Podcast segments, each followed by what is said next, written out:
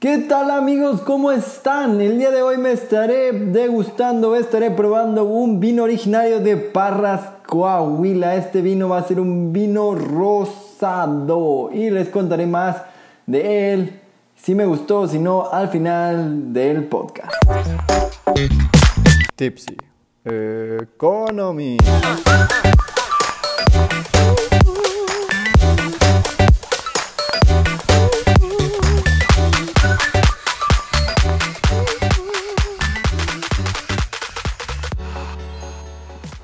Bienvenidos a Tipsy Economy, donde nosotros nos ponemos tipsy y ustedes no. Yo soy Orlando y el día de hoy hablaremos de las recesiones. El episodio estará dividido en cuatro segmentos. En el primer segmento hablaremos de qué es una recesión. En el segundo, cómo se origina una recesión. En el tercero, ¿habrá una recesión? Y en el cuarto daremos nuestras conclusiones. ¿Qué es una recesión? Amigos, una recesión es un decline significante en la actividad económica que dura por meses y en ocasiones hasta años. Según los expertos, una recesión se declara cuando la economía de una nación sufre de manera negativa en el Producto Interno Bruto o PIB, el índice de desempleo sube, las compras bajan y se contratan medidas de ingreso y manufactura por periodos largos de tiempo. Un dato interesante es que de acuerdo a los economistas, una recesión es parte natural del ciclo de un negocio es decir, es algo inevitable, algo que forma parte por naturaleza de un negocio o una economía. Una de las reglas más básicas y populares para definir si un negocio o una economía se encuentra en recesión es cuando por dos trimestres consecutivos el PIB está en descenso. Las recesiones pueden ser descritas por su tipo de forma. ¿Qué quiere decir esto? Que si graficamos cómo va afectando la economía o si está subiendo o está bajando, estas gráficas dan unas formas. Las formas que existen para las recesiones son la forma V, la forma U, la forma W y la forma L. La recesión en forma de V es considerado como el mejor escenario para una recesión en este caso, la economía se recupera tan rápido como cuando cae, dando una imagen visual de los datos en tipo V. Una de las ventajas de la recesión en forma de V es que los daños a largo plazo son mínimos. La recesión en forma de U es una recesión que toma varios meses para recuperarse. La caída de la economía es alargada en el fondo. Esto es que la economía cae y se mantiene plana por un periodo de tiempo extendido para después subir, causando así una forma de U. La gran recesión del 2007 es un ejemplo de esta forma de recesión, ya que duró 19 meses. Recesión en forma de W.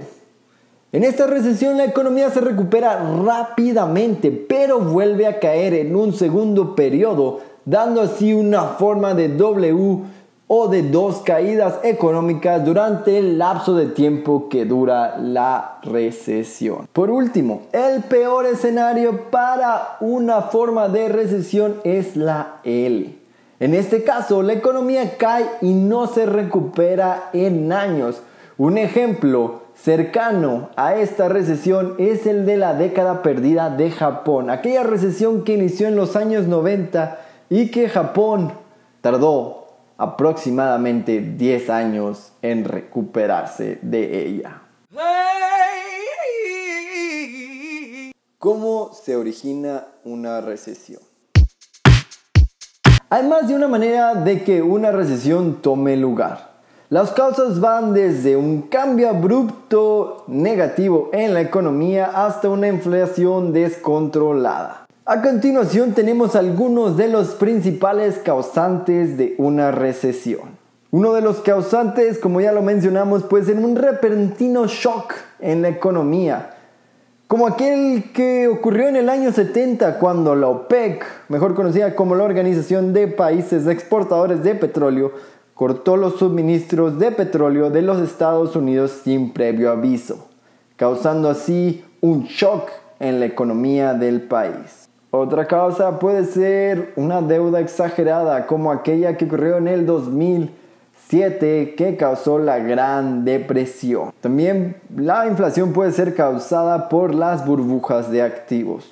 Cuando suceden estas, estas suceden cuando los inversionistas actúan demasiado optimista o de manera emocional. Demasiada inflación o demasiada deflación también son causantes de una posible recesión.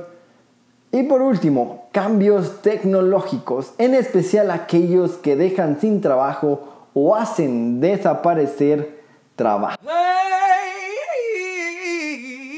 ¿Habrá una recesión? La respuesta a esta pregunta es sí sí habrá una recesión. Porque como lo mencionamos en el primer segmento, las recesiones son una parte natural del ciclo de todos los negocios o economías. Creo que la verdadera pregunta sería, ¿cuándo llegará esta recesión? Si nos ponemos a analizar las economías mundiales, podemos ver que en efecto todas cayeron por algunos meses consecutivos. Pero con la reactivación de la economía y algunos de los estímulos y medidas implementadas por los países, parece ser que la economía se está recuperando. Y si habrá recesión o la hubo, sería una en forma de V, con un decline rápido, pero a la vez una recuperación rápida. Conclusiones. En nuestras conclusiones, en comparación directamente con la situación que se vive actualmente con la pandemia a nivel mundial y las tendencias que muestran las economías, parece que si hubo recesión o habrá recesión fue en forma de V. La variable más importante en estos momentos es el factor control de pandemia. Amigos, hay varios posibles escenarios, pero en mi opinión, los dos más naturales o los dos que tienen una mayor probabilidad de ocurrir son los siguientes. El escenario número uno y el ideal sería que en efecto la economía se comience a reabrir y que todo regrese a la normalidad de manera gradual, recuperándonos así para finales de este año o principios del 2021.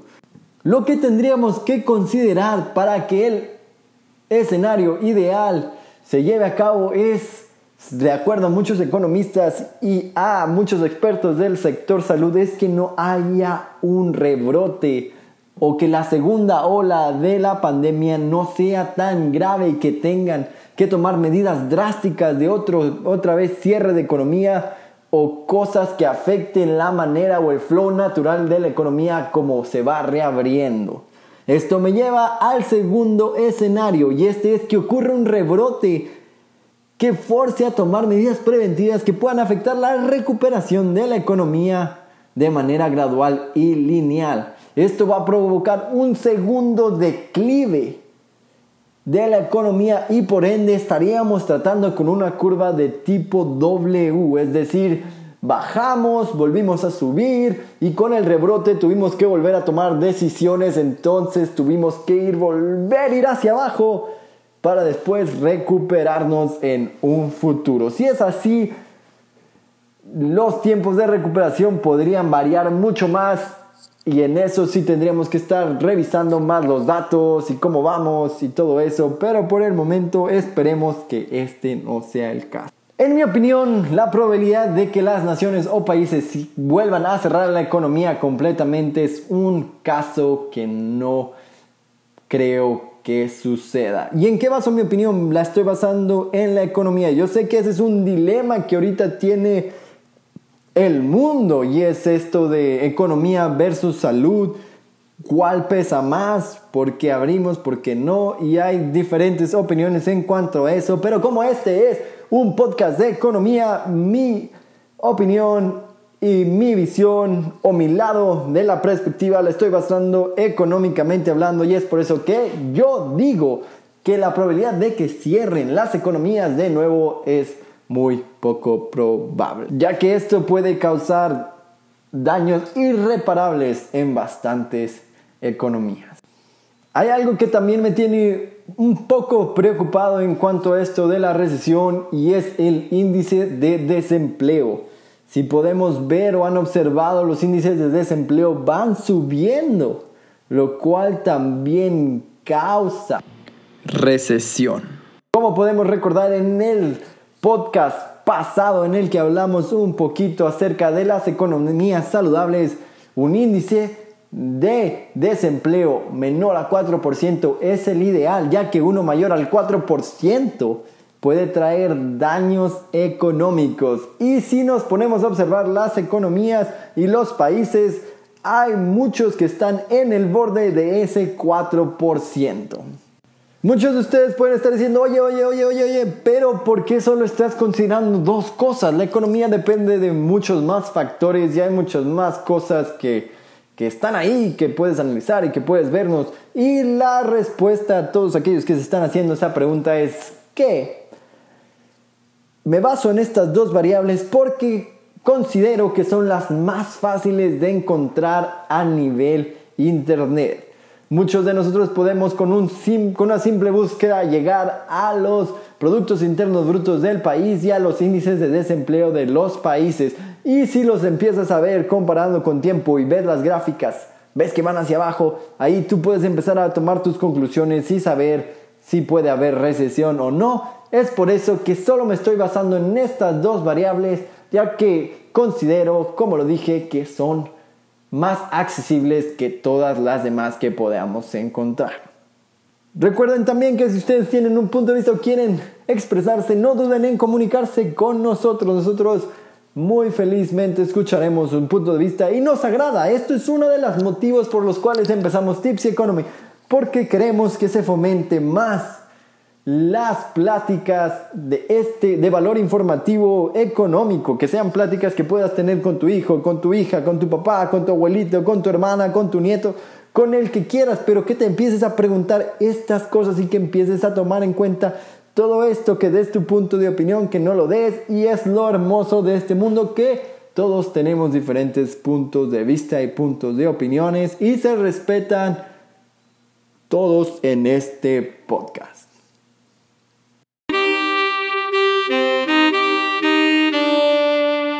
Este vinito rosado que me eché el día de hoy estaba bastante dulcecito. Yo sentí un poquito de naranja y lo que se le conoce como frutos rojos. Creo que también tenía, ¿cómo se llama? Que parece durazno, pero que es más chiquito. Chabacano. Chabacano, chabacano. Estuvo un poquito dulce para mi gusto. Un poquito dulce para mi gusto, pero Recomendable para tardes calurosas o si eres alguien que no le gustan los vinos muy secos o muy, muy fuertes, muy ácidos. Este es un vino bastante recomendable para ti. Eso es todo por el episodio de hoy de Tipsy Economy. Gracias por acompañarnos en esta ocasión. Los esperamos todos los jueves Asegúrense de suscribirse al podcast para que jamás se pierdan un episodio. Tipsy Economy.